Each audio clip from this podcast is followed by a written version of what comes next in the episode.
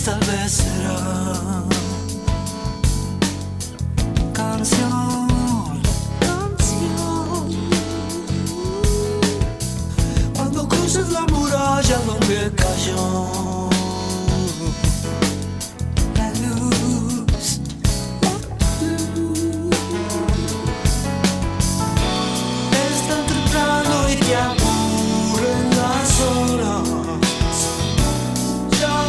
Segundo bloque, el placer de saludarte un poquito. Te acariciamos el corazón, Daniel, con este gran tema que lleva el nombre del, del disco, Ya no mires atrás. Exactamente, sí, sí. Es muy interesante el, el último material porque eh, recorre tal vez varias experiencias que a la vez estaba teniendo Luis Alberto Spinetta con distintos grupos de músicos, porque él solía hacer eso. Mientras algunos imaginaban que estaba yendo para determinado lado, él tenía dos o tres estructuras eh, musicales a la vez y las desarrollaba a la vez este, de, lo, de lo increíble que era su capacidad de, de laburo.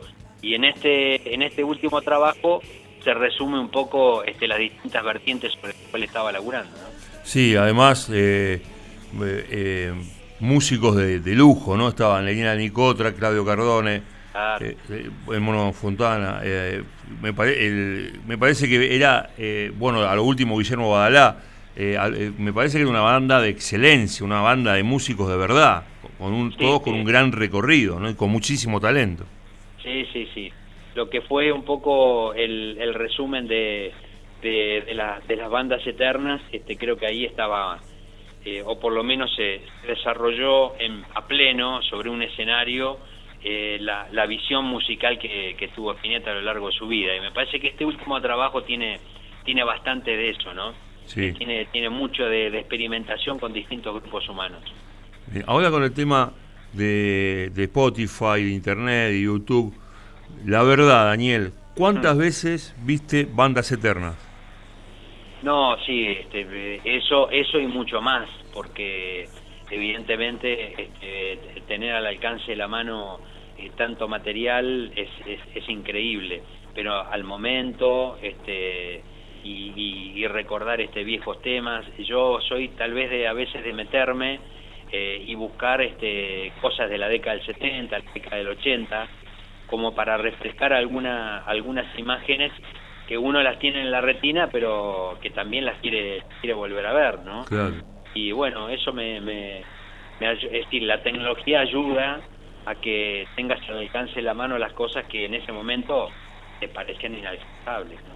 Eh, vos sabés que eh, en estos programas que, que salen en el cable, puntualmente en el canal Encuentro, que se llama Cómo lo hice, que, Sí, claro. que el, el conductor es, compañero y con- compartió escenarios con, con Luis Alberto, eh, explicaba cómo había hecho Muchacha Ojo de Papel, fundamentalmente desde la guitarra, desde la caída, cuánto tiempo. Esas cosas a mí me apasionan, sobre todo cuando explican cómo escribe tal tema, más allá de la parte eh, eh, musical, eh, en qué momento, a quién le dedicó tal tema, cómo surgió. eh, eso me parece que está muy bueno, ¿no? Detrás del tema hay una historia también, Daniel. Sí, claro. Detrás de todos los, de, de todos los temas y detrás de, de, de toda la música hay pequeñas, grandes este, historias. Tal vez justo ese tema eh, no haya sido el que habitualmente eh, Spinetta quisiera cantar. Eh, le llegaba hasta, no sé si molestar, pero era como, le resultaba pesado que, que, que los seguidores este, permanentemente en algún momento de sus recitales le pidieran que tocara flaco, toca muchacha. Y, y, y por ahí él ni siquiera decía nada y con una mirada te decía absolutamente todo, como diciendo, estoy en este momento musical de mi vida, te estoy mostrando lo último de mi creación y vos me pedís muchacha ojo de papel. Y bueno, eran, son esas, esas cosas que, que esas historias que permanecen a, a través del tiempo. ¿no? Sí. Eh, seguramente al que no lo sigue no lo siguió Spinetta en su vida sabe este, que hizo ese tema y, y lo va a reconocer por ahí por, por, por esa canción pero me parece que bueno ese fue un puntito a partir del cual un pibe de 20 años terminó haciendo un, un tema monumental no Sí, vos sabés que eso de los músicos con algunos temas puntuales Bueno, Spinetta una vez fue, me acuerdo, hace muchos años a un programa de televisión y le pidió muchacho ojo de papel y no la cantó, como vos decías. Claro.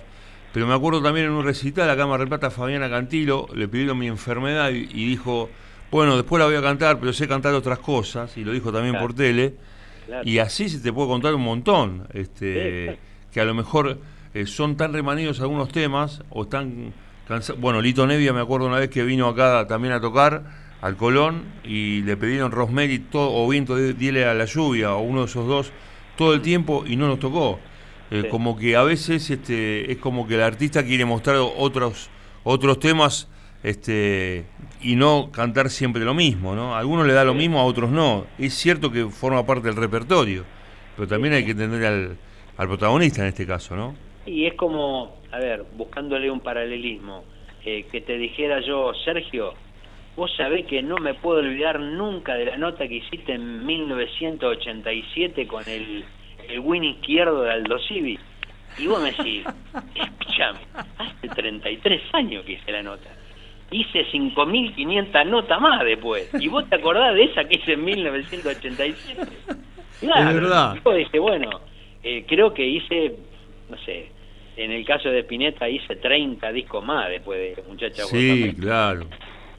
Eh, eh, es verdad. Eh, Daniel Temperoni es la voz que engalana vinilo hoy aquí en el placer de saludarte.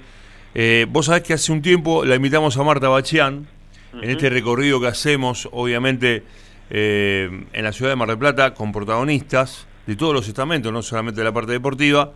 Y en un tramo de la charla le pregunté a Marta eh, ¿quién, había, quién es para, para Marta el mejor periodista que tiene la ciudad. Y sin dudar un segundo dijo Daniel Temperoni. ¿Qué sensación te causa, Daniel, que Sí, te digan no, bueno. que sos el mejor periodista de Mar del Plata?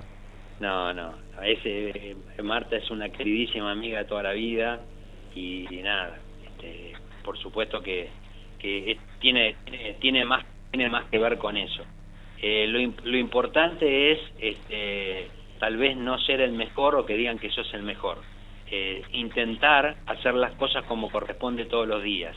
Eh, y me parece que de eso tiene mucho más para mostrar Marta a través de toda su trayectoria este, como ser humano y como profesional que cualquiera de nosotros.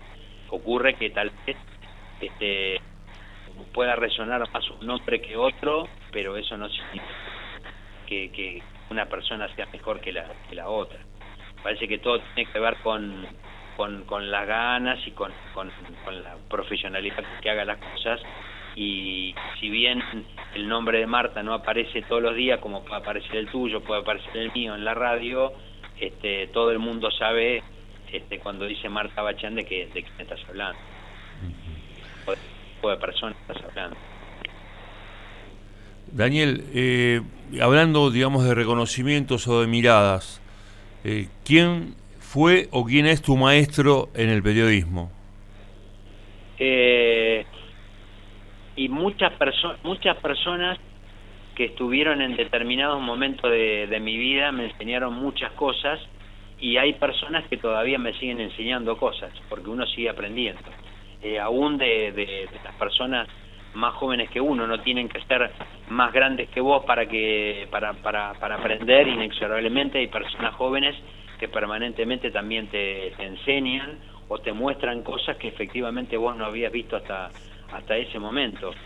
Eh, yo este, puedo recordar, a, este, hoy te mencioné a una persona en particular, hablé de Beto Devoto, por ejemplo, en el diario La Capital, no lo puedo olvidar, no puedo olvidar a Roberto Colombo, eh, yo sé que voy a, me voy a olvidar de un montón o no voy a mencionar un montón y, y, y, y no y no va a estar bien que lo que lo haga. Pero este no sé Raúl Ramírez por decirte algo el segundo César Chepi estoy hablando del diario eh no me quiero no quiero dejar a nadie afuera pero sí va a quedar un montón de gente afuera. Ramón Costas por ejemplo. En la radio. eh, en la radio. Eh, trabajar con el con el Choro Oceano en, en la tele este para mí significó este y sigue significando este un montón de cosas. Eh, pero bueno no nada ha pasado otro montón de gente. Mira hoy a la mañana estaba no sé no sé por qué surgió el nombre de, de, ah, porque un oyente en la radio este, mencionó a María Bernique. Sí, Los dos compartimos trabajar con María Bernique, por ejemplo. ¿Y quién no aprendió de María Bernique algo? Entonces, este, o de Raúl Calviño, qué sé yo, no sé. Han pasado, este, muchis, ha pasado muchísima gente al lado de uno y sigue pasando y uno, eh, te insisto en que aprende todos los días. Seguramente, como mencioné un montón, tendría que mencionar a otro montón, pero se me seguiría olvidando. Y no es para quedar bien. Eh, me preguntaste de quién uno ha aprendido o quién uno ha tenido tiene como referente, algunos te he mencionado. está claro. Además, me parece que había una, una base eh, muy buena de periodistas de aquel momento, ya sea en la redacción del diario, que, que en un momento fue la meca. Me acuerdo que yo pude disfrutar, eh, recién empezaba en la, en la capital, colaboraciones, y yo entraba y estaban todo lo que vos nombraste, más el gordo Alfonso en la fotografía. Eh, claro, bueno, ves, pero por eso seguramente me iba a faltar, a- me van a faltar un montón. Y bueno, no quería cometer esa esa esa torpeza, ¿no? Claro. bueno, Eh, y aparte, vos lo veías solamente cómo caminaban, cómo escribían, cómo se movían, cómo se miraban, cómo hablaban, cómo preguntaban. Ya con eso, y, y estabas aprendiendo, Daniel, increíble, Sí. ¿no? Ya, o sea, no es que vos le pedías un consejo, vos los veías actuar, uno también, digamos, eh, enseña con el ejemplo o con los gestos. Y Mm. yo me acuerdo que llevaba las colaboraciones de un partido que había visto a la tarde y me quedaba disfrutando de cómo, de cómo se trabajaba en esa redacción, ¿no? claro, totalmente. Eh, no llegaste vos a la de a la de Irigoyen, llegaste a la de Champañá. No, no, no, yo en Champañá no trabajé, trabajé en Irigoyen. Ahí donde, Ah, esto- sí. donde estamos ahora con el 9. Ahí empecé, Ah, tenía... llegaste, a llegaste a Irigoyen. Ah, bueno, no, no Claro, hemos, claro, nos hemos yo- cruzado en algún momento o vos llega, o vos ibas en algún horario en el que yo ya no estaba en la redacción. Claro, yo iba, por lo general, iba los sábados a la tarde porque hacía un Ah. partido, una crónica de primera B eh, en el año 80. Yo tenía 17 años, iba al, colegio secundario todavía y a la vuelta. Claro, Después claro. hice el servicio militar en el año 82. eh, y me llevaba eh, Di Mar- Pinchi de Martino en el Forfar con amarillo, ¿te acordás? Claro, claro, claro, Di Martino. Sí, me llevaba a la cancha a él. Eh, y después subíamos, ahora digamos parte de esa redacción del primer piso no existe más, obviamente, eh, pero estamos en el mismo edificio y Era subía las escaleras la estaba, era un mundo, ¿no? El diario, y yo iba con mis papeles y, y dejaba la, las crónicas de los partidos, la síntesis Claro. nada más, porque en ese momento Claro. todavía ni, ni siquiera escribía las crónicas, estaba Julio César Verderosa Martínez. Julio Dani. César Verderosa Martínez haciendo espectáculos. Exactamente. Sí, señor. estaba en él. el segundo piso estaba la redacción. En Este, el primero claro. estaba dirección y en el segundo piso estaba la estaba la redacción, al final de la escalera, ¿no? Claro. Y estaba nuestro querido Pepe Álvarez Sí, señor. Sí, señor. también en aquel momento. Sí, señor. Eh, Pepe Álvarez son- que alternaba con, con este con el arbitraje de rugby, ¿no? Claro, claro, exactamente. Eh, eh, iba, eh, o sea, manejaba la página de radio, pero también tenía eh, esas cosas. Eran, la verdad que era una época de trabajo en general, era otro país, pero espectacular, ¿no? Divino, me parece. Sobre todo este, en épocas que a lo mejor eh, uno em- empezaba, hacía sus primeras armas y se encontraba con esta gente.